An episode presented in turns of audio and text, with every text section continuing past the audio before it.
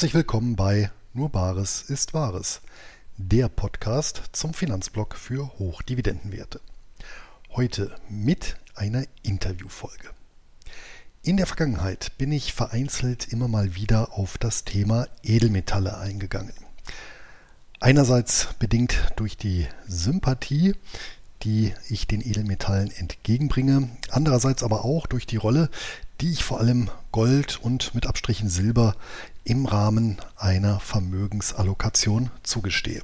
Dennoch blieb es immer ein Nischenthema, nicht zuletzt aufgrund der Tatsache, dass Edelmetalle in ihrer physischen Form nicht zu einem laufenden Einkommen beitragen. Ende letzten Jahres bot sich mir nun die Gelegenheit, einen ausgewiesenen Kenner der Edelmetallmärkte vor die Kamera und das Mikrofon zu bekommen. Und nicht nur beruflich, auch als Anleger ist Herbert Beer ein passionierter Goldback mit jahrzehntelanger Expertise. Neben Metathemen und Dauerbrennern rund um Gold Silber und Co. haben wir ausführlich die Bedeutung der Elementale aus Privatanlegersicht beleuchtet und den Informationsbeschaffungskauf und Einlagerungsprozess diskutiert. Und damit gebe ich auch gleich ab an unser Geldgespräch. Heute bei mir im Geldgespräch zu Gast habe ich zum allerersten Mal überhaupt einen ausgewiesenen Edelmetallexperten. Er ist studierter Physiker und hat selbst an Edel- und Technologiemetallen geforscht, bevor er seine kaufmännische Ader entdeckte. Bereits 2008 entwickelte er erste Goldsparpläne und vier Jahre später, im Jahr 2012, gründete er die Golden Gates Edelmetalle GmbH, ein renommierter wie etablierter Edelmetallhändler in Deutschland. Und damit sage ich Hallo nach Görlitz. Herzlich willkommen, Herbert Bär, und herzlichen Glückwunsch zum zehnjährigen Firmenjubiläum. Okay, vielen Dank. Auch danke für die Gratulation. Darf Sie auch recht herzlich begrüßen. Auch alle Zuhörer, die soweit da sind. Ja, sehr gerne. Ähm, und ich hatte es ja vorhin im Vorgespräch auch schon gesagt. Ich hatte unser Gespräch ja auch äh, vorangekündigt und ich habe selten im Vorfeld ja so viele Fragen, Anmerkungen wie zum Thema Gold, Edelmetalle bekommen. Was meinen Sie selbst? Was ist eigentlich so allgemein das, das Faszinierende an den Edelmetallen, an Gold, an Silber und ähm, ja, was, was für einen Glanz entfaltet das im, im übertragenen Sinne auf das Publikum? Okay, gut. Es gibt natürlich viele Gründe. Gold gibt es ja schon seit weit über 4000 Jahren. Äh, als allererstes natürlich Schmuck. Und wenn man sich natürlich an den Schmuck denkt, dann sind wir natürlich im äußerst emotionalen Bereich. Aber Gold hat sich natürlich die vielen Jahrhunderte ja auch entwickelt als letztendlich Geld. Äh, Gold ist ja nach wie vor monetäre Währung. Zwar nicht mehr so wie früher konvertierbar, aber die Faszination bleibt letztendlich. Und die andere Frage ist, äh, wo kann ich heute überhaupt noch ähm, gewisse Dinge machen, wie Inflationsschutz, wie Kaufkrafterhalt, wie Werterhalt. Und dann kommt man immer wieder auf diese Dinge zurück, die seit Jahrtausenden Bestand haben, die alle Krisen überwunden haben. Und da sind wir natürlich bei dem Thema Edelmetalle an erster Stelle natürlich Gold. Dann gehört natürlich sicherlich Silber dazu. Die anderen Metalle, gut, die sind mehr industriegetrieben. Also dann, das ist jetzt vielleicht nicht der Klassiker. Und natürlich in so Krisenzeiten, die wir hatten oder haben oder immer noch haben werden, ist Gold natürlich immer äh, ganz wichtiger Bestandteil heute, sagen wir ruhiger mal, der Vermögensanlage überhaupt zur Absicherung. Ja, nach wie vor. Also ich habe so in alten Publikationen, das ist immer ganz interessant, wenn man ein bisschen schmökert, dann war es ja selbstverständlich immer einen gewissen Anteil äh, Gold da auch zu propagieren in der Vermögensallokation. Ähm, heutzutage taucht das ja oder tauchte zumindest sehr, sehr selten auf, jetzt vermehrt wieder, oder? Ja, das ist richtig. Ich meine, das gibt die Zeit her. Früher mal klassisch hat man mal gesagt, gut fünf bis zehn Prozent in Edelmetalle. Ja, heute, genau. wenn Sie mit äh, heute, wenn Sie meine Meinung hören und die viele Ökonomen, müssen wir mindestens 20 bis 30 Prozent machen, denn es lauern ja unwahrscheinlich große Gefahren bei unseren Geldwerten.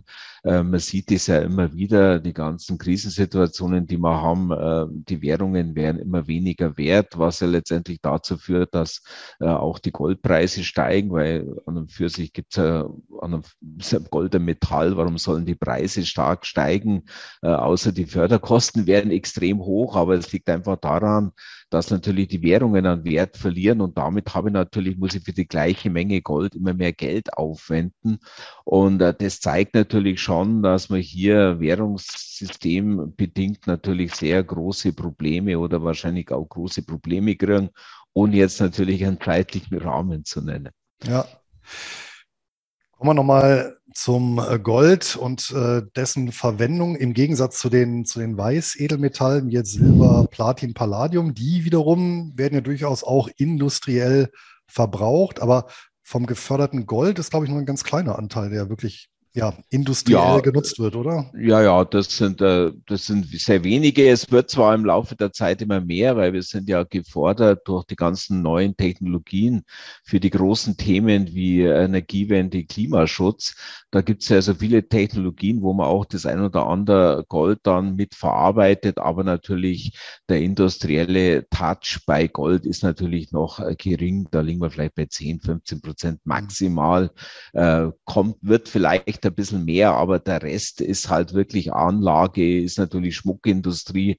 Das sind ja die größten Abnehmer und äh, das so teilt sich das ungefähr aus. Also der Anleger und die Schmuckindustrie, die teilen sich natürlich noch den großen Kuchen. Ja, und unter den Anlegern nimmt eine ganz besondere Stellung oder nehmen äh, eine ganz besondere Stellung äh, international die Zentralbanken ein. Das heißt, auch nach wie vor nimmt ja Gold eine bestimmte Rolle im Weltwährungssystem ein. Welche genau ist denn das? Ja, das ist sicherlich richtig. Man darf nicht vergessen, sagen wir mal, die Zentralbanken äh, sind eigentlich, äh, wenn es um Goldkauf geht, eigentlich die größten Mitbewerber. Also äh, die. Zentralbanken haben ja die letzten drei, vier Monate, haben die ja über 400 Tonnen äh, neues Gold ja auch gekauft, äh, haben sie natürlich auch das Gold beschafft. Äh, das liegt natürlich an verschiedenen Dingen. Schauen wir mal einfach mal nach Europa, EZB, da gibt es ja dieses Basel III, man hat ja dieses Gold aus einer, aus einer sehr spekulativen Anlageklasse ja ein bisschen raufgeholt als beste Anlageklasse eigentlich gleichgestellt wie Bargeld. Man kann jetzt sozusagen Bargeld und Gold gleichmäßig bilanzieren, was früher oder äh, was die letzten Jahre nicht ging. Und jetzt äh, beschaffen sich natürlich alle entsprechend Gold. Jetzt könnt ihr natürlich auch interpretieren, das liegt einfach daran, dass sie einfach mehr wissen als wir, was mit den Währungssystemen äh, ist und äh, damit lieber dann äh, auf äh, Gold setzen, haben das dann immer in der Bilanz. Gold wird dann vielleicht noch sicherlich in US-Dollar ähm, letztendlich bewertet, machen noch mehr Gewinne. Also was immer alles genau dahinter steckt, weiß man nicht, aber die denken natürlich auch an Absicherung äh, etwaiger Schwierigkeiten in unseren Währungssystemen generell. Mhm. Jetzt haben Sie gesagt, 400 Tonnen Gold haben die gekauft in den letzten drei bis vier Monaten. Jetzt muss ich natürlich also fragen, dritten Quartal, beim dritten Quartal, ja. ist, ist das jetzt überdurchschnittlich viel? Ja, das ist schon ja. viel. Also Sie müssen immerhin, äh, man muss immerhin schauen. Wir haben ja nur eine Fördermenge von 3000 Tonnen im Jahr. Dann ist das schon eine erhebliche äh, Menge. Jetzt könnte man natürlich wieder anders interpretieren. Die haben vielleicht auch dafür gesorgt, dass die Goldpreise unten sind. Denn wenn ich Gold kaufen will, dann habe ich ja Interesse an günstigen Goldpreisen. Da wird halt auch die ein oder andere Manipulationsgeschichte gemacht, die unterschiedlichst ablaufen kann. Ja, was genau dahinter steckt, weiß man nicht, aber ähm, es ist wirklich, äh, die Zentralbanken spielen also kommt zentrale Rolle äh, letztendlich äh, auf dem Goldmarkt aktuell. Mhm besteht aber nicht durch die Hereinnahme von Gold in, den, in die Zentralbankbilanzen. Auch eine Gefahr, die aus der Bewertung dieser Reserven resultiert, weil wenn ich jetzt natürlich neues Gold zum aktuellen Marktpreis dann äh, bilanziere und der dann fällt, kann das ja theoretisch auch ein Loch in meine Bilanz reißen. Wir können ja. darüber diskutieren, wie, wie sehr sich das auswirkt bei einer Zentralbank. Ja? Also ja, ja, äh, die, die, die, können ja auch mit negativem Eigenkapital trotzdem liquide bleiben. Aber per se, äh, dadurch, dass wir ja keine Goldbindung der Währung mehr haben, ist das ja ein freischwankender Vermögensgegenstand. Das, das, heißt, kann ja das Ganze drücken jetzt. Ne? Wie kann alles sein und damit äh, kalkulieren, rechnen die, wobei die sicherlich mit steigenden Goldpreisen rechnen äh, werden. Aber ich glaube, im ganzen Hintergrund sehen die das einfach nur als zusätzliche Absicherung, wenn mhm. irgendwas mit den Währungssystemen passiert, weil es ist einfach zu viel Geld unterwegs. Äh, wir drucken ohne Ende. Äh, nicht nur wir, wir haben äh, hohe Verschuldungsgrade und äh, natürlich jetzt auch ähm, alles, was halt so wirtschaftlich damit zusammenhängt. Wir haben ja viele Krisen. Und äh, ich denke, die rechnen auch mit ein paar Dinge, die zukünftig passieren wollen, aber ohne dass man jetzt konkret drüber weiß, weil irgendein Hintergrund äh, braucht ja jeder, um einfach diese Mengen an Gold anzuholen. Mhm. Also per Saldo stocken die Zentralbanken weltweit auf. auf. Gibt es ja. denn auch institutionelle Anleger, die, die verkaufen? Also spontan ja. erinnere ich mich ja immer, äh, es war ja um das Jahr 2000 rum, wo die englische Zentralbank ja alle Reserven unter dem damaligen Finanzminister Braun, war das, glaube ich, äh, verkauft hat. Das, und, und genau zum, zum, zum historischen Tiefpunkt, deswegen heißt es ja auch Brauntief. ja, aber ähm, sind die oder sind die mittlerweile alle im Lager der, der Käufer? Also äh, also gut, einen großen Verkäufer gibt es aktuell nicht. Äh, auch die Zentralbanken, die ja vielleicht so bis ähm, ja, Ende, Ende 2010 oder 2009 ähm, ja eigentlich mehr auf der Verkäuferseite waren. Äh, seit über zehn Jahren verkauft er überhaupt keiner mehr, außer natürlich kleinere Verkäufe. Die Türken verkaufen ja ab und zu wieder, aber vielleicht um Währungen zu decken oder nachzukaufen. Aber ansonsten auch von den Indus, äh, äh institutionellen hört man, oder was man so aus der Presse nimmt, äh, hört man eigentlich keine größeren Verkäufe. Äh, also ich weiß jetzt auch nicht, ob es irgendjemand gibt, der jetzt im großen Stil Gold verkauft. Ich glaube, jeder hält mal aktuell das Lager mhm. oder versucht es zu füllen. Gut. Sie haben es eben gesagt, die ein oder andere Manipulation ist ja jetzt auch keine Verschwörungstheorie, sondern es sind ja in der Vergangenheit auch Banken dafür verurteilt worden für Goldpreismanipulationen. Wie stark ist denn der Goldpreis, der tatsächlich auch ein politischer Preis ist oder ein politisch relevanter Preis, Ihrer Meinung nach Manipulationen ausgeliefert oder ausgesetzt?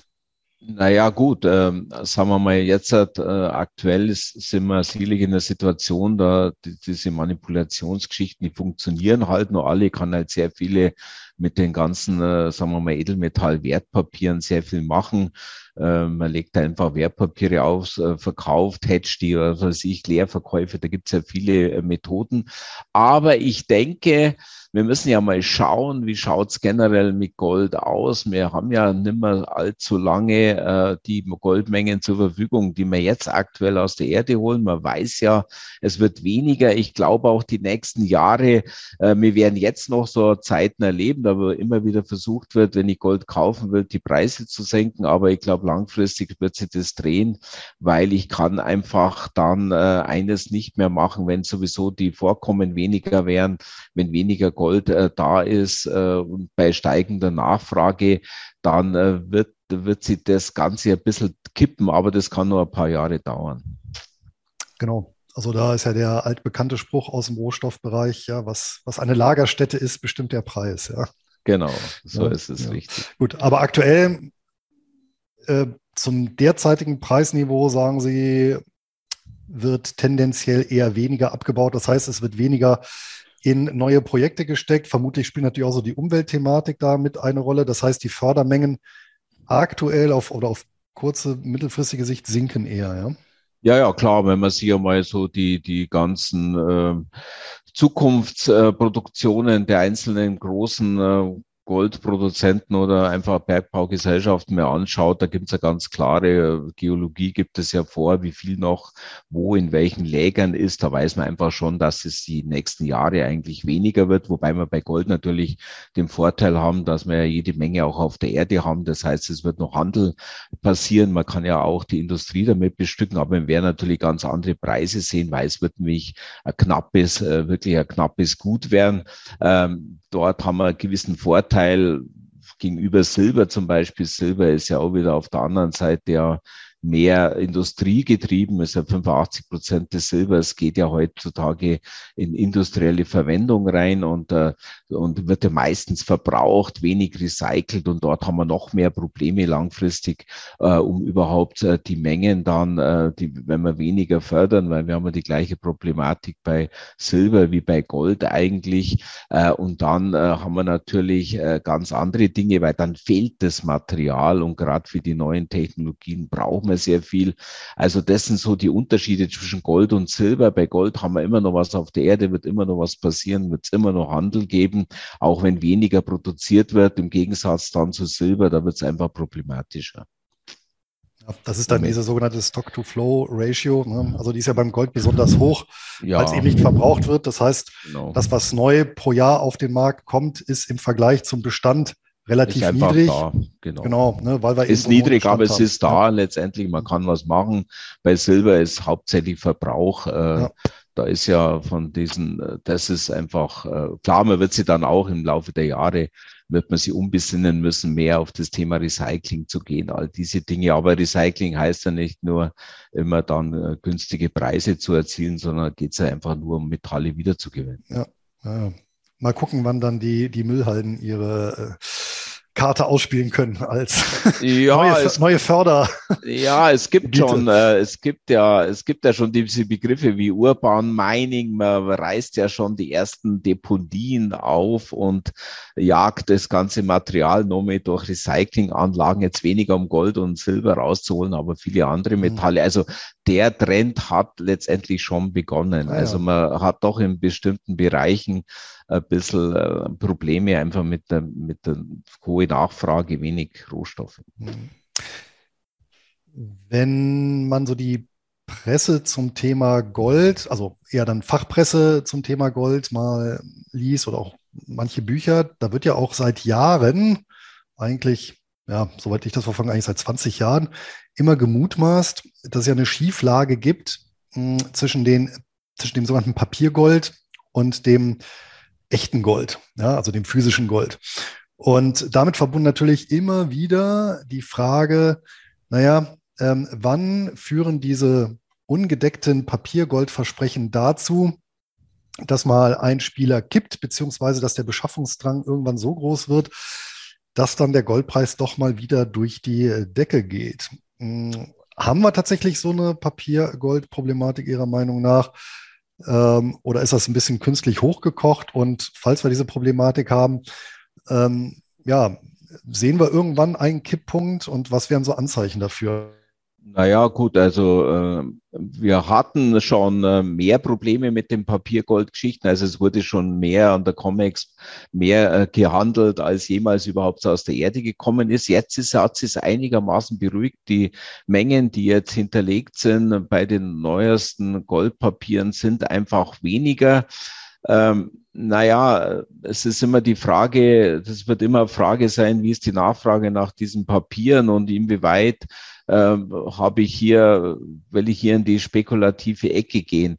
Aber naja, also meine persönliche Meinung ist die, ob man es jetzt irgendwann einmal genau merkt, genau merken tut man sicherlich, wenn die Nachfrage noch größer wird an physischem ähm, Gold, jetzt nicht von der Wertpapierseite her, sondern einfach von, den, äh, von der Anlegerseite her, von Industrie her, dann wird sich da schon was tun. Aber ja, ich bin jetzt da nicht derjenige, der jetzt jeden Tag darauf schaut, was kann da passieren, weil wir müssen schauen, dass die unsere Bevölkerung mehr Gold in die Hände bekommt, sagen wir es einmal so. Äh, aber ich denke, auch das ähm, wird nicht mehr so zunehmen, wie wir es schon für, vor ein paar Jahren hatten. Würde das denn auch damit einhergehen, dass dann der Manipulationsdruck sinkt oder dann eher steigt? Und wer, vielleicht noch in dem Zusammenhang, wer hat denn überhaupt Interesse daran, oder warum haben bestimmte Banken oder Institutionen Interesse daran, den Goldpreis zu manipulieren? Jenseits der Tatsache, dass sie vielleicht nach unten drücken wollen, um sich selber ein bisschen damit genau. Genau, das ist der einzige Grund. Der einzige Grund ist einfach, äh, Preise nach unten zu drücken, äh, um einfach selbst, äh, sagen wir mal, unter dem Begriff günstig einzukaufen und einfach die Bestände. Da gehört Goldman Sachs dazu. Das sind ja unwahrscheinlich viele Marktteilnehmer, die hier immer wieder was probieren zu machen. Natürlich gehören die Staaten dazu. Mhm. Man munkelt ja auch, dass die Chinesen dort groß große Meister sind, obwohl sie selber eigentlich viel Gold haben. Äh, das ist natürlich immer im Hintergrund und es sagen wir, die ganzen Aktionen, auch das viele Gold, das letztendlich dann im Keller irgendwo ist, ich sage es jetzt einfach mal so, ähm, ja, da könnte man natürlich auch daraus interpretieren, dass alle im Hinterkopf haben, dass sich etwas im Währungssystem tut dass dort äh, ein neues Währungssystem aufgestellt wird. Man hört ja heute schon immer wieder, dass der ein oder andere versucht, eine goldgedeckte Währung zu bringen. Ob die jetzt weltweit kommen wird, denke ich kaum. Dazu haben wir letztendlich zu wenig Gold und auch ein bisschen blöd verteilt äh, weltweit. Aber das sind einfach diese Dinge, ich glaube, die rechnen alle im Hinterkopf, äh, dass irgend sich was rühren tut und dass man einfach mit dem Thema Edelmetalle, sprich Gold, immer auf noch sicheren Seite ist. Anders kann ich mir das nicht erklären, warum man jetzt einfach viele Institutionen einfach so viel Gold anhäufen. Mhm. Das ist immer, ist immer schwierig zu, zu beurteilen. Halten Sie denn generell einen, einen, einen steigenden Goldpreis auch für einen Indikator für einen Misstrauensindikator gegenüber Papierwährungen? Oder sagen ja. Sie eher, nee, das ist eher aus dem Zusammenspiel von Portfolioentscheidungen? Nein, nein, nein, das ist ganz klar, äh, das ist Unsicherheit der Währung gegenüber denn ich habe es ja vorhin gesagt, äh, meistens der Goldpreis steigt ja immer dann, wenn die Währungen immer, immer wertloser werden. Man sieht es ja, wenn man sich heute mal die ganzen Charts anschaut, äh, einfach der Kaufkraftverlust äh, der Währungen gegenüber Gold, also ins eklatante Werte, der, der Dollar, egal, der, der Euro hat ja seit Einführung gegenüber Gold ja um 85 Prozent verloren. Das heißt also, jeder merkt ja irgendwo, dass mit den Währungen nicht allzu weit her ist. Damit wird die Währung immer weniger wert wert und damit muss ich einfach mehr bezahlen, um die gleiche Menge Gold zu kriegen. Das ist einfach, äh, das sind diese Mechanismen, die hier sicherlich eine sehr große Rolle spielen. Und damit natürlich, ähm, sagen wir, wenn wir heute einen normalen Kunden fragen, auch wenn ich den frage, ähm, Sie, wie sehen Sie die 50-Euro-Schein in zehn Jahren? Dann muss ich nur sagen, heute sagen 80 Prozent, 85 Prozent, naja, den gibt's vielleicht gar nicht mehr oder der wird weitaus weniger Wert haben. Das heißt also, es gibt schon in der Richtung auch ein gewisses Bewusstsein, dass einfach alles, was mit diesem Währungssystem zusammenhängt, dass das auch, äh, dass viele das Gefühl haben, das geht nicht mehr so weiter. Hm. Ein Kritiker könnte jetzt natürlich entgegenhalten, naja, warum ist in 2022 der Goldpreis dann erst gestiegen? Stichwort anziehende Inflation und Ukraine-Krieg. Aber danach mit allen anderen Anlageklassen ja doch äh, so ab Frühjahr äh, deutlich gefallen. Das passt ja eigentlich gar nicht ins Bild. Ja, je höher die Inflationsraten sind, desto niedriger dann plötzlich doch der Goldpreis. Ja, ja, das ist eine sehr gute Frage. Die Frage haben wir auch schon ja. gestellt. Klar, man, es gibt letztendlich, kann man nur vermuten, dass äh, jetzt einfach die Zeit der Manipulation vielleicht äh, noch stärker eingetreten ist. Aber ähm, äh, Gold ist nach wie vor, denke ich, eine sehr emotionale Geschichte und man weiß eigentlich nicht immer, was so abgeht. Also rational ist es auch nicht. Das ist ja, sieht man an den Aktienkursen mit allem. Also äh, ich kenne jetzt keinen, der darauf eine richtige Antwort und eine richtige Lösung hat, sondern äh, alle rechnen einfach zukünftig mit Gold, mit steigenden Goldpreisen wieder, weil dafür haben wir einfach viel zu viele Probleme und äh, Krisen und Risiken. Ja, dann gehen wir nochmal vielleicht jetzt von den großen Weltwährungssystemen auf den Privatanleger. Ähm, was genau für eine Funktion messen Sie eigentlich Gold oder Edelmetall im Allgemeinen im Portfolio eines Anlegers zu? Was also ist die Funktion für das aus? Ja, es kann eigentlich an erster Stelle nur, sagen wir es mal andersrum, eine Versicherung des Geldes sein. Es kann nur Vermögensschutz sein, Kaufkrafterhalt. Das sind die großen äh, Dinge, die man hier berücksichtigen sollte. Der Kunde soll halt einfach Teile seines Vermögens letztendlich absichern für die Zukunft, also das mittellangfristig sehen, nicht kurzfristig damit spekulieren. Das ist für Normalbürger sicherlich der verkehrte Weg. Da soll er dann vielleicht dann doch einmal das ein oder andere Wertpapier kaufen, da kann er ein bisschen spekulieren. Aber es geht einfach Versicherung des Geldes, Sicherheit für die Zukunft. Es geht einfach um Kaufkrafterhalt. Äh, alle die Dinge, die Gold schon seit Jahrzehnten eigentlich hergibt gibt. Und deswegen sollte der Kunde sich einfach mhm. auch mit Teile seines Vermögens eindecken in Richtung Edelmetalle, natürlich Gold immer an erster Stelle. Das heißt, haben Sie ja vorher gesagt auch, früher so 5 bis 10 Prozent, jetzt sagen Sie auch eher 15 bis 20 Prozent als angemessenen ja. Vermögensschutzanteil. Ja. ja, wir sagen sogar 20 bis 30, weil 20 bis 30, okay. Ja, in der heutigen Zeit, wenn wir mal ganz realistisch den Markt anschauen, was soll der Kunde halt machen mit dem Geld? Das ist ganz schwierig. Ja.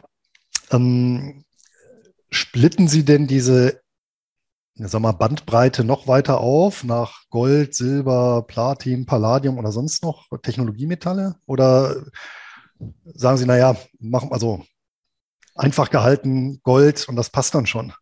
Okay, gut, also Gold ist sicherlich immer die erste Asset-Klasse, die der Kunde zeichnen sollte. Der zweite Schritt ist dann sicherlich das Thema Silber. Er kann auch gleich äh, splitten. Also ich favorisiere da immer 80-20, also 80 in Gold, 20 in Silber. Einfach mal schauen, weil Silber ist doch ein bisschen sehr volatil und äh, manche vertragen das dann auch nicht, wenn die Preise rauf und runter gehen, sagen ja. wir es mal so.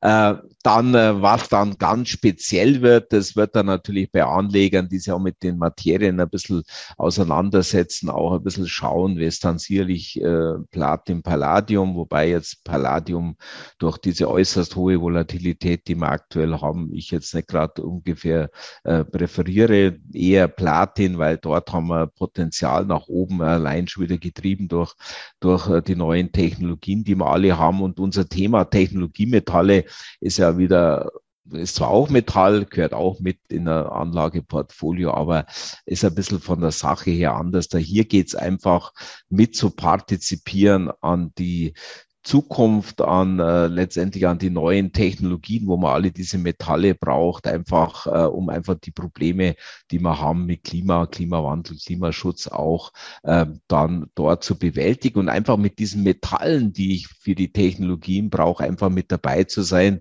und damit natürlich den Wertzuwachs mitnehmen. Also das ist jetzt nicht gleichzusetzen mit dem Thema Gold. Das ist dann eine, eine Sache, die dann hinter allen anderen Metallen kommt. Also vielleicht dann hinter Silber gleich.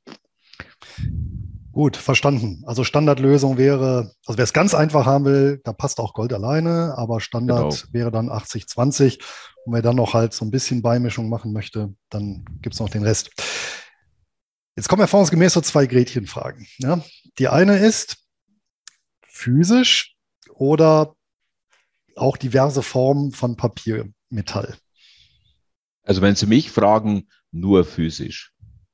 Also ich wäre also, äh, weil äh, mit physischem Metall, es gibt ein paar Vorzüge beim physischen Metall. Ich habe diese Abgeltungssteuerfreiheit nach einem Jahr Haltefrist. Äh, äh, ich habe ja da steuerlich schon mal ganz andere Voraussetzungen, als wenn ich heute irgendwelche Wertpapiere auf Metallbasis mir kaufe. Klar, alles hat seine Vor- und Nachteile. Wir präferieren einfach den physischen Besitz, heißt aber nicht, dass der Kunde nicht das ein oder andere sich um ein ETF oder irgendwelche andere Dinge zulegt. Aber wir präferieren einfach das physische Gold zu Hause oder gelagert, jeglich jederzeit einen Zugriff drauf und da kann er ja direkt was anfangen, denn am Ende des Tages nützt man Papier und nichts. Ja, es gibt natürlich auch so eine Mischform, ja, Papier, Gold mit Auslieferanspruch. Da gibt es zum Beispiel Zertifikate, ja, meine ich, von ja, Schweizer ja, Kantonalbanken oder halt dieses Xetra-Gold. Das ist, glaube ich, meines Wissens jetzt auch steuerfrei, ne, wenn, wenn ja, ja, Haltedauer.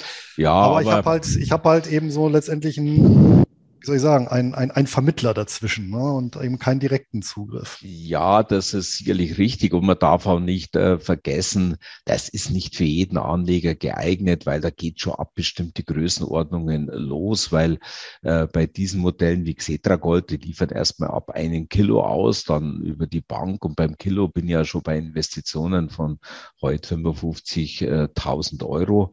Äh, das heißt also, das ist ja nicht für jeden Anleger äh, wenn ich jetzt von den 20 Prozent ausgehe, hat er nicht jeder paar hunderttausend auf dem Konto. Also das ist vielleicht wirklich für die, die, die dann auch ein bisschen vom Vermögen her einfach höher angesiedelt sind.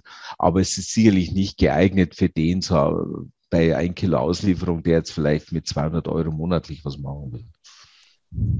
Würden Sie denn auch kleineren Vermögen oder Eigentümern von kleineren Vermögen empfehlen, so eine Goldbeimischung äh, ins Portfolio zu legen. Also meinetwegen wäre sein, wer vielleicht, weiß ich nicht, 5.000 bis 10.000 Euro in ETFs äh, hier investiert hat, äh, würden Sie dem auch sagen, naja, hol dir mal auch eine, eine, eine Krügerrand-Münze, eine Unzenmünze äh, als Portfolioergänzung. Und auf alle Fälle, auf, ja? alle, auf alle Fälle. Da gibt's keine, also da gibt's keine Altersbegrenzung, da gibt's keine äh, Begrenzung, äh, welche Personen das sind. Also ich würde jedem empfehlen, in seinem Portfolio einfach auf physische Edelmetalle zu legen, je nachdem, wie sein Geldbeutel ist. Wir, wir als Unternehmen, äh, wir wir vermitteln ja auch an den Kunden, er kann ratierlich bei uns sparen, er kann Einmalanlagen machen, je nachdem, wie sein Geldbeutel ist. Mhm. Also wir geben zum Beispiel jedem die Chance, egal ob, ob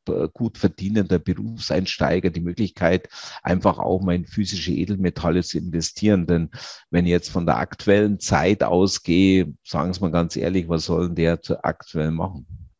Die klassischen Produkte, die laufen alle nicht mehr auf der Bank bei der Inflation ist nichts. Also es ist ja schon von der Sache her sehr begrenzt und die meisten können sich vielleicht aktuell keine Immobilie leisten.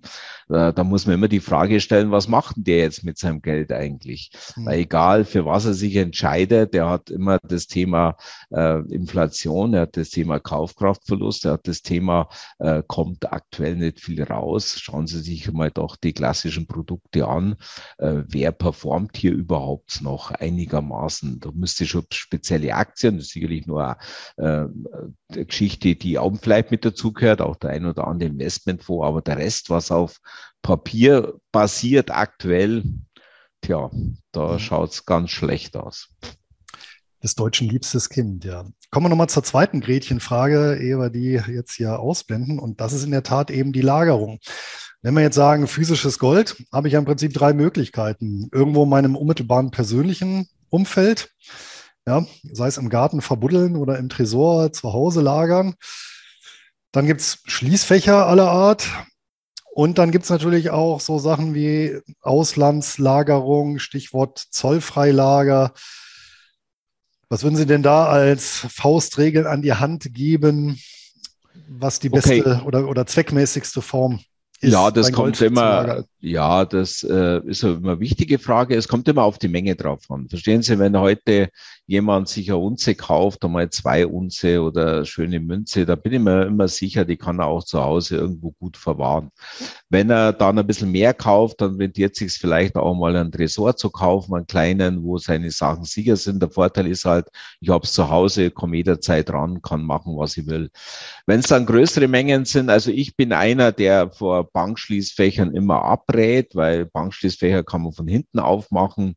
Auf der anderen Seite ist es aktuell ein großes äh, Versicherungsthema, weil es ja fast nichts mehr versichert. Die muss ja dann, wenn mal was weg ist oder man sieht es ja, was im Ahrtal ist. Ich habe da mit ein paar Bankern gesprochen. Sie glauben gar nicht, wie problematisch es dort mit diesen Schließfächern in den Banken waren, die weggeschwemmt wurden. Wie will der Kunde nachweisen, wie viel Bargeld drin war? Wie will er nachweisen, wie viel Gold drin war? Dann hat er nur Mindestversicherung gemacht. Also das das sind alles so Dinge, die passieren natürlich nicht jeden Tag, aber äh, dann gibt es jetzt ja dieses äh, Zentralbank-Schließfachregister, ja demnächst muss man so wieder bis zum letzten alles angeben. Also ich bin jetzt kein Freund von Bankschließfächern, äh, aber das ist meine ganz persönliche Meinung. Äh, die nächste Schritt, also Bank kann man trotzdem machen. Ich möchte nicht sagen, dass das ist halt nicht meins und es gibt viele Gründe dafür. Und auf der anderen Seite kann es natürlich auch in Hochsicherheitslagern äh, lassen. Ich muss da dafür für Gold nicht ins Ausland gehen, bringt auch nichts. Äh, vor allen Dingen in einer zollfreien Lager hat Gold gar nichts verloren, weil auf Gold gibt es keinen Zoll, auf Gold gibt es keine Mehrwertsteuer. Wieso soll es dann in einer zollfreien Lager liegen? Weil sie glauben gar nicht, wenn man nämlich mal genau hinschaut, sie glauben gar nicht, wie kompliziert und teuer es ist, heute Gold aus einem Zollfreilager rauszukriegen. Das ist auch mit erheblichen Kosten verbunden, weil äh, gut, da möchte ich jetzt nicht, äh, könnten wir jetzt noch uns äh, zehn Minuten unterhalten. Nein, äh, Sinn macht es äh, vielleicht dann in Deutschland eine Hochsicherheitslager. Es gibt ja, wir lagern bei unserem, äh, bei unseren äh, Partner, mit dem wir komplett Gold beziehen. Wir arbeiten mit Braurum zusammen, da liegt es schön sicher in München. In Hochsicherheitslägern gibt es natürlich andere in Deutschland auch. Äh, was Sinn macht, ist natürlich Silber, weil da haben wir ja die Mehrwertsteuerproblematik, die jetzt natürlich dann auch einmal in ein Zollfreilager zu legen, weil dann spare ich mal beim Kauf die Mehrwertsteuer, kriege quasi fürs gleiche Geld mehr Ware. Ähm, da ist vielleicht dann, warum geht man in die Schweiz? In die Schweiz äh, ist meistens dann die Lösung, weil es, weil sehr viel Silber aus der EU kommt. Polen ist einer der größten Silberproduzenten weltweit, also muss ja außerhalb der EU. Dann bin ich in der Schweiz. Gut, jetzt könnte man wieder sagen, ja, dann ist es nicht im Zugriff von irgendjemand, aber da muss man dann, wenn es einmal so weit ist, auch mal genau schauen, ob das dann so ist. Äh, das auf alle Fälle, alles was Weißmetalle sind, Silber, Platin, Palladium in der Zollfreilager, um einfach die Mehrwertsteuer zu sparen, dann liegt's auch gut und sicher, denn man darf nicht vergessen, wenn ich heute für 100.000 Euro Silber äh, kaufe, physisch, dann bin ich halt bei 140 Kilo. Und die muss ich auch erstmal im Keller gut runtertragen und verstecken. Also das sind einfach so die Dinge. Das muss man einfach mal in einem persönlichen Gespräch, muss man das einfach mal ja. klären, wo so die, was der Kunde eigentlich will. Oder ja. von unserer Seite aus ist das so. Ja, ich denke mal, das Fazit, was die Lagerfrage angeht, lautet dann halt, ein Tod muss man halt immer sterben. Ne? Also Eine, zu, Hause, ja, zu, zu, Hause ist ein Risiko, klar, man kommt selber immer dran, Einbrecher kommen auch immer dran. Noch vielleicht eine Ergänzung für die häusliche Lagerung, hier auch immer die Hausratpolice abgleichen, was da drin steht. Da gibt es in der Regel immer einen Passus zu äh, Edelmetallen tatsächlich auch, bis zu welchen Höchstgrenzen die versichert sind und unter welchen Umständen. Das kann man dann aber auch individuell erhöhen. Ja, und ja. Ähm, das ist richtig. Das ja. gehört auch. Wir arbeiten mit vielen Finanzdienstleistern zusammen, die machen das auch aktiv. Ah, ja, äh, und es gibt auch Versicherer, die versichern mehr Gold, physisches, als zum Beispiel Bargeld. Dann könnte man natürlich sagen, das Bargeld lieber in Gold tauschen, dann habe ich den gleichen Wert. ja, ähm, sehr schön. Wenn ich mir tatsächlich Gold physisch zulege, habe ich, habe ich eigentlich als Privat Anleger ohne Fachexpertise irgendwie die Möglichkeit, die Echtheit auch selber zu prüfen? Oder bleibt mir letztendlich nur, ja, mich darauf zu verlassen, auf die Reputation und, und, und die Prüfung des Händlers? Gut, also es geht, äh, klar, es ist natürlich, der Händler ist einmal ganz entscheidend, vor allen Dingen, wo bezieht der seine Waren her? Äh, natürlich auch nur von zertifizierten äh, Herstellern oder Prägeanstalten. Wie viel sind da dazwischen? Äh, ist es äh, letztendlich äh, Zweitgold, Zweitgold, also wenn schon mal ein paar Mal durch ein paar Hände gegangen ist, also wenn ich was ankaufe und verkaufe, äh, und aber gut, das kriegt natürlich der Normalbürger nicht raus, aber es gibt, äh, ansonsten kann man sich das sicherlich prüfen. Also äh, es gibt ganz einfache Dinge. Man kann es natürlich mal auf die Waage legen und man kann einmal im Internet, das sind für alle registrierten Goldbahnen, also die LBMA sind auch die Größen drin. Man kann also anhand der Größe, wenn man es dann einmal nachmisst und kann einmal auf das auf die Waage liegen, da weiß ich dann schon ungefähr, habe ich einen richtigen oder falschen. Klar, es gibt natürlich ein Metall wie Wolfram, das gleiche Dichte wie Gold, ist wieder problematisch. Aber es gibt eine ganz einfache Methode, die man als allererstes machen kann. Nehmen Sie einfach einen starken Magneten, gehen Sie an Gold ran. Gold ist nicht magnetisch. Das heißt, wenn Sie jetzt eine Münze haben und äh, Sie haben einen starken Magneten und der zieht die, die Münze an, dann wissen Sie hundertprozentig, dass es keine echte Goldmünze ist. Denn Wolfram ist wieder magnetisch. Also das wären jetzt so die ganz einfachen Dinge, die man machen kann. Ansonsten die meisten Händler, wie wir auch, wir haben auch so ein Röntgenfluoreszenzspektrometer. Da kann ich natürlich dann hundertprozentig sagen, ob es äh, Gold ist. Aber klar, es ist immer Vertrauen gegenüber einem Händler. Und wenn man bei großen Händlern einfach bestellt über online, es gibt ja ganz große, wir arbeiten mit Braurum oder es gibt auch die Gussa und andere, ich möchte jetzt da keinen, äh, die liefern alle einwandfrei Ware.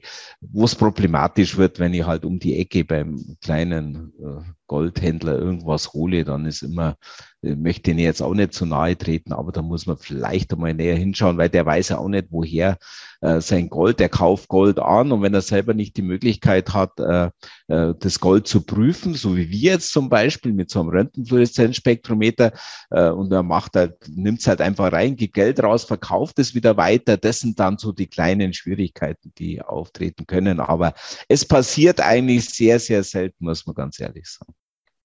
Ist denn so ein Prüfgerät sehr teuer, sodass der mal, Kleinhändler an der Ecke eher darauf verzichtet? Naja, gut, so ein Röntgenfluoreszenzspektrometer, das kostet weit über 20.000 Euro. Ja, das ist dann schon mal eine Hausnummer. Das ist dann schon äh, Überlegung ja. wert. Klar, man könnte jetzt noch archimedisches Prinzip nehmen, da gibt es ein paar andere Dinge oder Schall, also Viele okay. Profis, die, wenn die Münze fallen lassen, da können die anhand äh, des Klanges gleich feststellen, ob echt oder nicht. Also das sind also die ganz speziellen Dinge, aber die kann natürlich der normal Bürger. Also für normal, für ein, einfach für einen Klassiker gilt einfach dort zu kaufen, wo es einen Ansprechpartner gibt, da wo man genau weiß, woher kommt das Gold. Meistens wird es auch geliefert und äh, dann gibt es auch kein Problem. Und wenn man unsicher ist, dann kann man sich das gern auch prüfen lassen, kein Problem. Und wie gesagt, das allererste einfach mit Magneten drüber. Wo man ganz vorsichtig sein muss, ist einfach Bestellungen über eBay oder sonstige Dinge. Oft äh, werden dort sehr viele Fälschungen, gerade von den Chinesen, angeboten. Und, äh, und wenn man der Meinung ist, Mensch, weit unter dem normalen Goldpreis, dann Finger weg, weil äh, ich habe sowas mal bestellt als Demozwecke, äh, hat wie echt ausgeschaut, war natürlich eine Fälschung war, war weit unter dem normalen Preis. Also da soll man die Finger wegmachen. Wenn kaufen, dann beim richtigen Händler und äh, einfach, oder das ist einfach die, die wichtigste Botschaft überhaupt.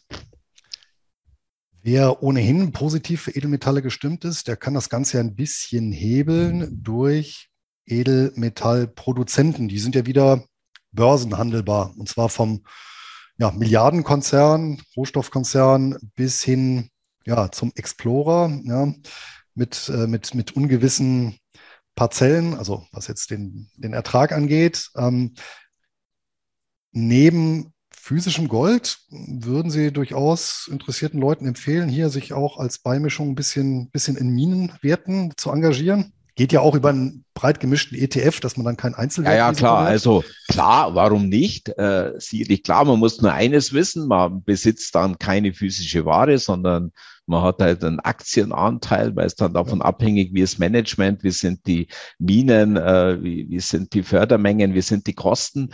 Aber interessantes Thema, wer sich damit beschäftigt, auf alle Fälle. Ich mache das ja auch äh, privat ja auch, äh, aber man soll sich einfach in dem Bereich ein bisschen auskennen, man soll sich die Minen mehr anschauen, äh, also die Minengesellschaften mehr anschauen. Klar, es gibt ein paar ganz große, da macht man jetzt wenig Fehler wie Barrick Gold oder Newmore, Newmore, äh, Newpoint oder so ähnlich. Äh, oder da kann man schon investieren. Also das ist keine Sache, wo ich abgeneigt bin. Mhm. Aber man muss sich auskennen wie überall. Man muss sich einfach ein bisschen informieren drüber. Hängt denn bei den Minen nicht im ganz Wesentlichen der Preis im Prinzip um Faktor multipliziert am, am, am Rohstoffpreis selber? Also ist das der, es ist, oder andersherum gesagt, ist der Preis des, die Preisentwicklung des Rohstoffes, also Gold oder Silber, äh, der größte Einflussfaktor auf den Preis von Minenwerten? Ja, schon, weil man merkt immer dann, wenn die äh, ähm, Goldpreise stärker steigen, dann steigen auch in der Regel immer auch die Minenaktien. Das liegt einfach ganz klar daran, es gibt ja für jedes Metall Herstellungskosten. Ähm, für Gold, die Feinunze der Herstellungskosten je nach Minenbetreiber sind die zwischen 1000 und 1200 US-Dollar pro Feinunze. Und jetzt hängt es natürlich stark davon ab, wie ist der Goldpreis. Ist der Goldpreis niedrig, bin ich knapp an den Herstellungskosten, macht es für Korn einen Spaß, habe natürlich weniger Gewinnaussichten, habe natürlich steigende Goldpreise oder höhere Goldpreise bei geringen Förderkosten, dann habe ich natürlich äh, äh, die Gewinne schauen da ganz anders aus. Also das hängt schon zusammen. Das ist mhm. ganz klar, weil äh, jedes Metall, weil Gold ist am Ende des Tages auch oder Silber Metall und das muss aus der Erde geholt werden. Das kostet einfach und deswegen brauchen die Mindestpreise. Ansonsten äh, machen die ja im Prinzip keinen Gewinn. Es gab Zeiten, da waren ja die Herstellungskosten von Gold ja äh, knapp unterm, unterm Goldpreis und äh, damit äh, ist es dann immer schwierig, dort entsprechende Renditen und Gewinne zu fahren. Ja. Und dann komme ich ja auch genau in diesen Schweinezyklus der Branche. Ne? Also wenn die, die, der Goldpreis ist oder der Edelmetallpreis ist sehr niedrig, dann werden zunehmend Minen geschlossen. Dadurch verknappt sich das Angebot. Dann geht natürlich genau. dann der Goldpreis wieder hoch. Aber ich bekomme ja nicht eine Mine von jetzt auf gleich wieder in Betrieb. Das dauert ja einige Jahre. Ja.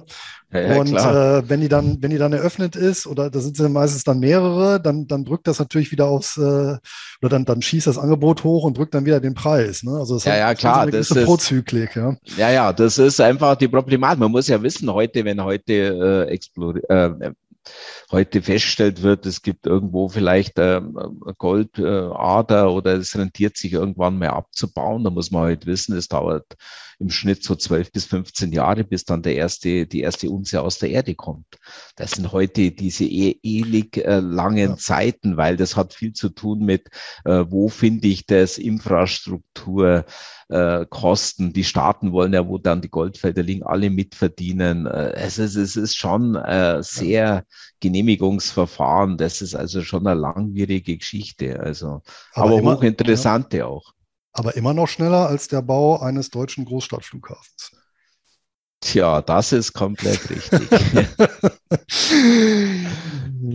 ja, Sie haben es ja schon fallen lassen. Also über die Golden Gates AG können interessierte Anleger seit zehn Jahren zum einen Sparpläne ausführen lassen in den verschiedenen Metallen, zum anderen aber auch ähm, direkt einzelne Barren, Münzen kaufen und nach Hause liefern lassen. Also Sie bieten ja beides an. Ne? Genau, also ganz normale Einmalanlagen. Der Kunde bestellt einfach, egal was für Metalle, bei Gold auch natürlich auch Münzen, weil wir machen auch Silbermünzen, Sparpläne oder macht einen ratierlichen Sparplan, wobei man bei den ratierlichen Sparplänen auch äh, ab gewissen äh, Barengrößen oder ab einer Unze Gold zum Beispiel auch ausliefern kann. Der Kunde die Auslieferung äh, wünschen, so dass wir also regelmäßig dann auch ausliefern.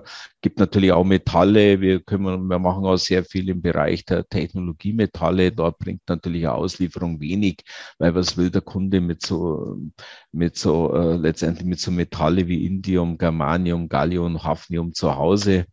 Kennt ja, sowieso keiner. Vielleicht gibt es einige, die das schon immer mal zu Hause im Wohnzimmer haben wollen. Ja. Hafnium-Block. Ja, machen die auch. Es gibt Anleger, die, die, die haben, die kaufen viele Kilos und eines wollen sie zu Hause haben, machen wir natürlich. Um das auf, äh, das ist natürlich klar, aber wir machen auch hier ganz klar mit aus. Also wir bieten die teilweise Ratensparpläne ab 25, äh, 50 Euro an. Also für jeden einfach machen. Ist für jeden was dabei, muss halt einfach eine Beratung machen. Ja. Und man muss halt sagen, Erste.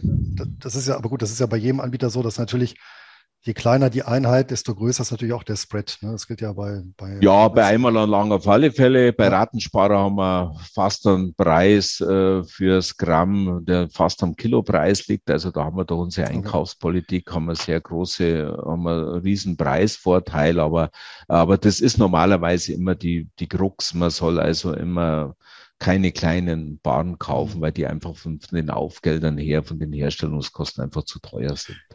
Und äh, auf Wunsch bieten sie auch Einlagerung an. Also bei den Sparplänen ja, vermutlich genau. sowieso, aber bei den Einmalanlagen auch, wenn ich sage, genau. ach naja. Entweder jetzt... Lieferung oder Lagerung. Okay. Immer das Gleiche. Ganz einfach. Prima. Also alle Informationen dazu packen wir natürlich auch hier in die Notizen zum Video beziehungsweise zum Podcast. Da kann man alles in Ruhe nochmal nachlesen und äh, über die Seite der Golden Gates AG ähm, ja, kann man das dann auch nochmal alles nachrecherchieren und äh, auch mit dem Kundendienst das dann besprechen, wenn man spezielle Wünsche hat. Nun ähm, gab es auch eine Frage hier eines Lesers, äh, der gefragt hat, ähm, ob sie auch Kupfer anbieten und ob sie Kupfer für eine, auch, klar, ist Industriemetall, eine lohnenswerte Anlage halten, ähnlich wie Edelmetalle.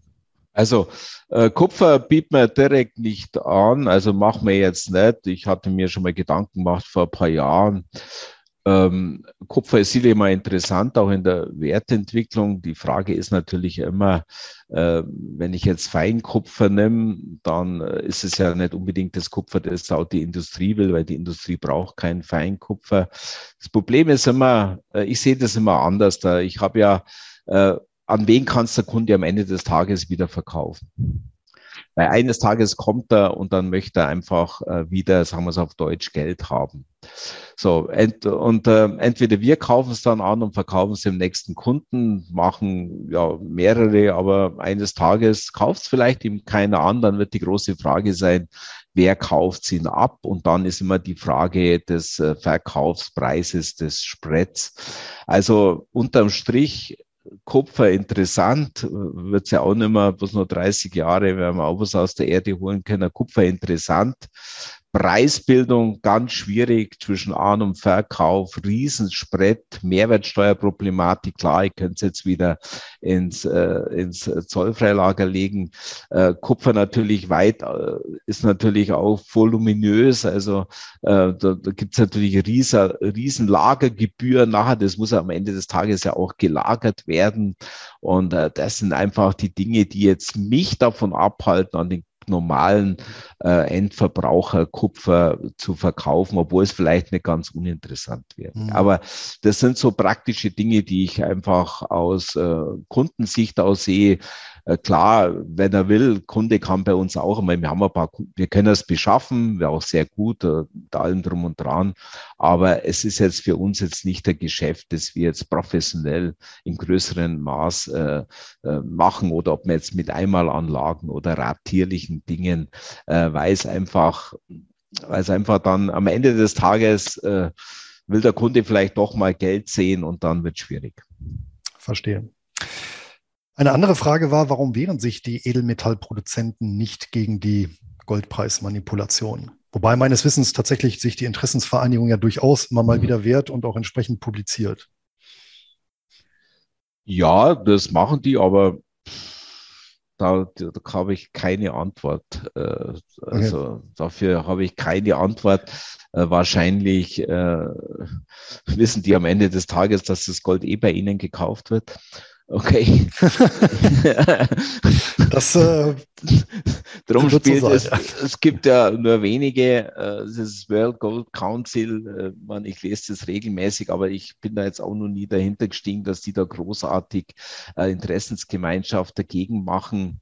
Vielleicht wollen sie es nicht. Ich habe keine Antwort darauf. Mhm. Also, dann mal ein bisschen was Konkreteres noch. Kürzlich ist ja auf Silber diese sogenannte Differenzbesteuerung gekippt worden, also das Silber, was die Umsatzsteuer angeht, etwas vorteilhafter besteuert wurde.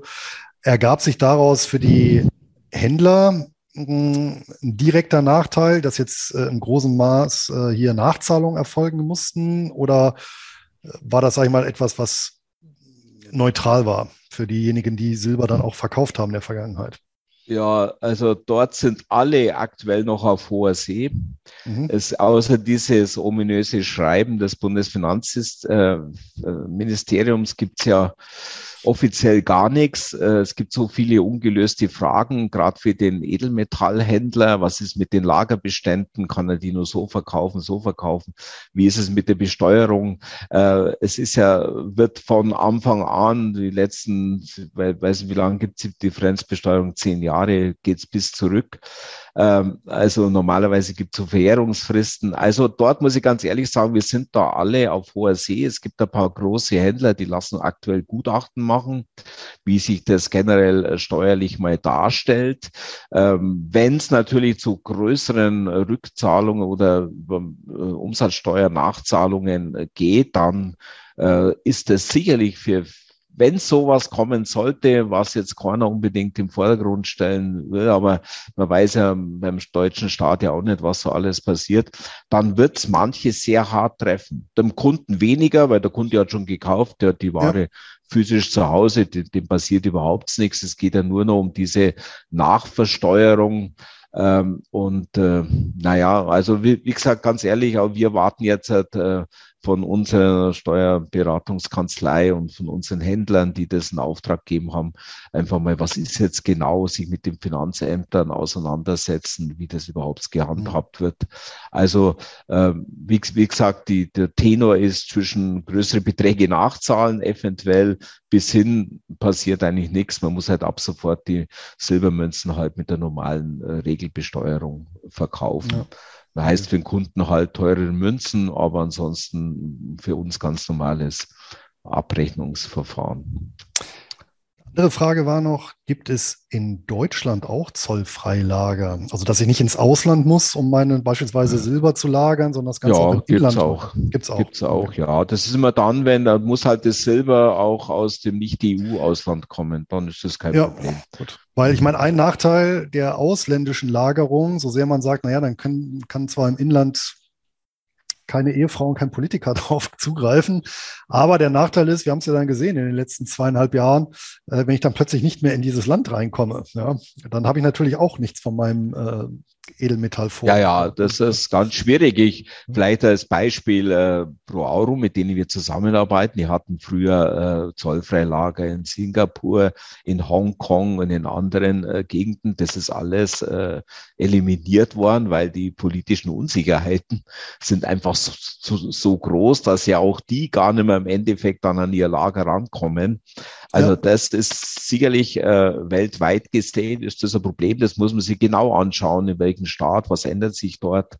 Äh, und dann ist es doch noch besser in Deutschland oder vielleicht dann nur in der Schweiz, weil dann weiß man wenigstens, was auf einen zukommt.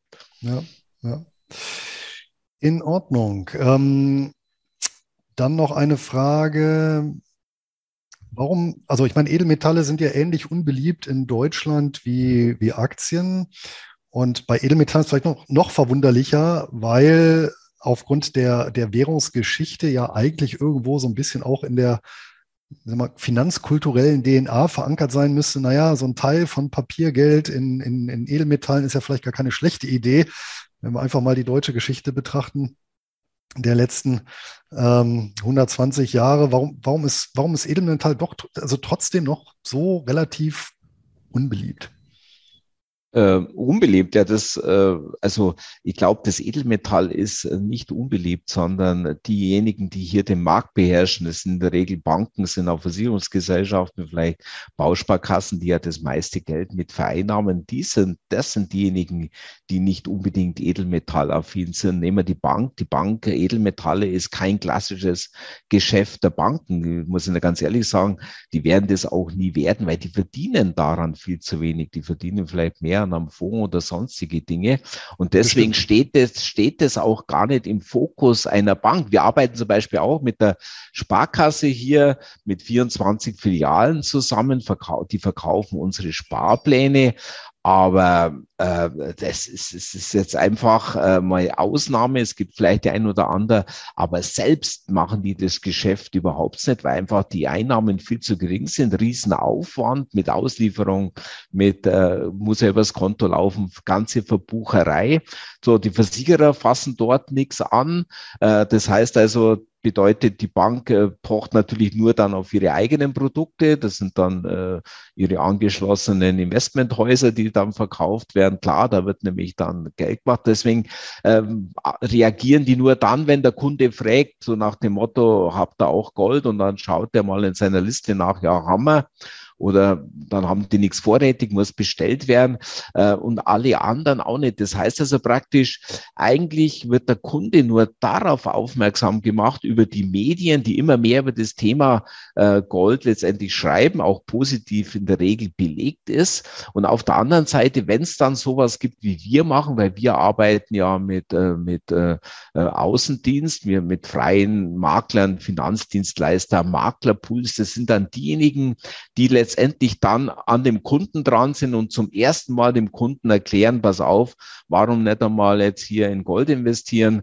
Äh, die meisten können ja, wissen ja gar nicht, dass es Goldsparpläne gibt und deswegen äh, ist das eine Sache, die, die eigentlich äh, von unserer Warte aus gesehen komplett in den Kinderschuhen steckt. Weil die Vermögenden machen das sowieso mhm. äh, und, und der direkte und, und direkt jetzt Internetbestellung bei Großhändlern, das ist ja auch nicht äh, die Welt. Also kommt jetzt zwar immer mehr, aber das ist einfach, der Markt ist komplett anders. Da weiß ja auch keiner bis jetzt richtig drum gekümmert hat. Ja. Noch eine Frage dazu zum, zum Kauf und Verkauf, ähm, weil Sie eben gesagt hatten, übers Internet geht das bei Ihnen. Äh, wenn ich mal zufällig in Görlitz oder Umgebung bin, kann ich auch ein Tafelgeschäft bei Ihnen durchführen? Ja, wir haben einen eigenen Laden hier. Mhm. Dann einfach Bargeld oder EC-Karte mitbringen. Naja, EC-Karte für ein Tafelgeschäft ist ja eigentlich ein bisschen widersprüchlich. Ja, ja, okay, gut. Äh, aber ja, ja. ja man, also man darf das Ganze natürlich auch nicht überbewerten. Klar, ab 2000 Euro oder 1999 Euro äh, muss, man, muss sich der Kunde ausweisen. Also machen wir es spezielle Kopie des Ausweises. Aber was natürlich die wenigsten wissen, da kann der x-mal kommen. Ist egal, ja. wie, wie oft der dann kommt. Der muss einmal äh, nicht registriert, das klingt immer so, sondern den müssen wir einfach mal identifiziert haben, dann ist die Sache klar. Äh, also da gibt's ja auch immer unterschiedlichste Meinungen, so tragisch ist das Ganze nicht. Aber klar, bis 2000 Euro. Also eine Unze ist da noch drin. Ne? Genau, eine ja. Unze. Ich bin da Herr Hase, weiß von nichts und möchte eine Unze, kriegt der ganz Rechnung geht raus kein Problem. Und wenn es mehr ist, dann brauchen wir dann einen Ausweis und äh, den heften wir dann ab. Prüfungs, äh, es gibt ja niemand, der irgendwas prüft. Es gibt ja keine Institution in Deutschland, die sowas überwacht und prüft. Apropos Überwachung, denn ein Thema müssen wir noch mal ganz kurz anschneiden, zumindest bei den Sparplänen, weil es gab ja einen berüchtigten Anbieter in Deutschland, der sich, wie soll man sagen, ähm, das Geschäft der Banken dann doch so ein bisschen abgeschaut hat, äh, was jetzt tatsächlich die Geldbestände, analog die Goldbestände angeht. Also sprich, der hat ja dann viel weniger Gold gekauft, als eben ähm, vertraglich mit den Kunden vereinbart war und eben große Teile davon veruntreut. Ähm, wie können Kunden sicherstellen, dass die Goldsparpläne bei ihnen da komplett solide sind, wird das Ganze regelmäßig gezählt durch eine unabhängige Instanz. Wie stellen ja. Sie eben diese Vertrauensbasis sicher? Also wir haben, wir haben in der Richtung ein zweischichtiges Wirtschaftsprüfersystem. Also in allen unseren Lagerstätten, egal wo wir was lagern, gibt es also einmal im Jahr, teilweise zweimal im Jahr einen Wirtschaftsprüfer, der A dann äh, die Ware prüft, auch, auch äh, Qualitätsprüfungen macht und er einfach durchzählt. Darüber gibt es einen Wirtschaftsprüferbericht. Also wir haben aus den unterschiedlichsten Lagerstätten dann mehrere Wirtschaftsprüferberichte. Ähm, damit ist einmal klar, dass äh, es ist ja auch nicht, äh, es ist ja nicht in unserer Bilanz drin, es ist ja nicht uns, es ist ja letztendlich ist es ja, äh, ja, der Begriff Sondervermögen gibt's bei Edelmetallen nicht, das ist mehr so ein Begriff aus der Investmentlandschaft. Es wird ja äh, immer getrennt, also das Kunden, das Kundenmetall wird ja immer getrennt von unserem eigenen Bestand und vom Bestand des Händlers oder der Lagerstätte, spielt jetzt keine Rolle. Äh, nur das hat mir nie, nie gereicht. Deswegen gibt es bei unserem zweiten Wirtschaftsprüfer, der hat Zugang zu unseren internen Systemen und der macht dann Abgleich zwischen Kundenbeständen und den gemeldeten, von dem anderen Wirtschaftsprüfer gemeldeten Lagerbestand. Mhm. Also somit äh, stellen wir sicher, dass wir eine 1 zu 1 Lagerung haben. Also das ist genau nachvollziehbar. Dafür gibt es einen Bericht, den kann jeder Kunde anfordern. Wir sind da äußerst transparent. Also das ist alles soweit gegeben und äh, wir machen es ja auch schon ein paar Jahre. Das ist dann soweit klar. Sehr schön. Dann von mir noch eine persönliche Frage. Haben Sie eine Lieblingsgoldmünze oder Goldbarren? Also wenn ich was kaufe, ja, ich kaufe natürlich mehrere Sachen, aber am liebsten kaufe ich mir einen Krügerrand. Also der Klassiker. Ja. Weil der universell äh, handelbar ist weltweit. Das ist einfach äh, immer die fungible ja. Geschichte. Klar, ich will jetzt auch nicht weltweit hier verkaufen. Aber es gibt dann immer wieder auch anderweitig immer wieder schöne Goldmünzen, andere, immer wieder so Sonderauflagen der einzelnen ähm, Prägeanstalten und kaufe mir auch ab und zu mal was. Das ist dann mehr die Optik, aber hauptsächlich natürlich Baden, weil da bin ich am nächsten am Goldpreis. Ja. Sehen Sie eigentlich aus den Kryptovermögenswerten hier eine Konkurrenz zum Gold erwachsen oder sagen Sie, Nein. A, es ist keine Konkurrenz oder Nein. B, ist halt eine völlig andere Anlageklasse? Völlig andere Anlageklasse, hat nichts damit zu tun. Wir werden zwar öfters angesprochen, ob man mit Kryptowährung Gold kaufen kann. Geht nicht, weil wir können nicht mit Krypto kaufen. Es gibt niemand, der der Kryptos nimmt, um damit Gold zu kaufen, weil es natürlich viel zu volatil ist. Wenn es sowas einmal gäbe, dann sind wir nicht abgeneigt, dann auch das äh, zu machen, dass wir sagen, gut, wir nehmen jetzt Bitcoins rein und jetzt kaufen wir Gold, aber äh, das sind Dinge, kein, das ist fast aktuell kein Goldhändler an. Mhm. Das Thema. Das sind dann immer so andere Konstruktionen. Aber äh, Kryptowährungen werden Gold als physische Ware nie ersetzen. Das ist meine ganz persönliche Meinung. Gut, ja, haptisch wird es auch schwierig zugegebenermaßen. Ja, ja, ist klar. klar, ästhetisch, aber von der Funktion her, gut, kann man wahrscheinlich drüber streiten. Ja, in, zumindest was bestimmte Aspekte der, der Schutzfunktion angeht. Ne? Haben Sie denn zum Abschluss einen Literaturtipp noch für die Zuschauer, Zuhörer, die sich zum Thema Gold vielleicht oder ja, noch nicht so gut auskennen und da mh, sich ein bisschen einlesen wollen? Gibt es da was wie, wie aus Ihrer Sicht so ein Grundlagenwerk? Was sagen, das ist eine unbedingte Empfehlung? Ja, äh, wenn Sie mir jetzt so spontan fragen, fallen mir tausend Sachen ein und dann doch keines, das ich parat Es gibt, es gibt so viel Literatur drüber, es reicht aber, wenn man regelmäßig, also wer regelmäßig über Gold auch schreibt, das ist dann immer Focus Money, die kümmern sich sehr, sehr gut um diese äh, Geschichten. Also gibt es ja ein paar so Zeitschriften, die regelmäßig zum Thema äh, Gold dann auch was schreiben, ob es jetzt Bücher, es gibt so viele Masse an Bücher. Äh, ich muss ja ganz ehrlich sagen, da fällt mir jetzt, äh, ich glaube, da gibt es eines, äh, ähm, äh, wie heißt der, glaube ich, der Freiheit durch Gold. Also merken Sie sich einfach den Titel, schauen Sie einfach mal nach. Ansonsten ähm, äh, ich muss Ihnen ganz ehrlich sagen, ich habe so viele gelesen, aber jetzt eins zu empfehlen, weil alle schreiben am Ende des Tages das Gleiche. Mhm. Ich glaube, Sie beziehen sich auf den Aufsatz ähm, äh, von dem Alan Greenspan, den er 66 geschrieben ja, hat. Gold, das Gold ist hier, ja gut, das ist jetzt ne? nicht für jeden, ja, aber bin jetzt einfach, äh, bin jetzt einfach im ersten Moment überfragt. Schauen Sie einfach nach, gibt so viele gute. Äh, Gut, Im Zweifelsfall auf die Rezension schauen. Genau. Herr Wehr, ich bedanke mich recht, recht herzlich für das Gespräch, für die Einblicke in den Goldmarkt, in äh, Gold als Anlageklasse und ja, die zahlreichen Tipps und Tricks, die da noch mit bei abgefallen sind und wünsche ja weiter prosperierendes, um nicht zu sagen goldenes Geschäft. Und ja, hat mich sehr gefreut. Vielen Dank, mich auch. Und tschüss an alle. Tschüss. Tschüss.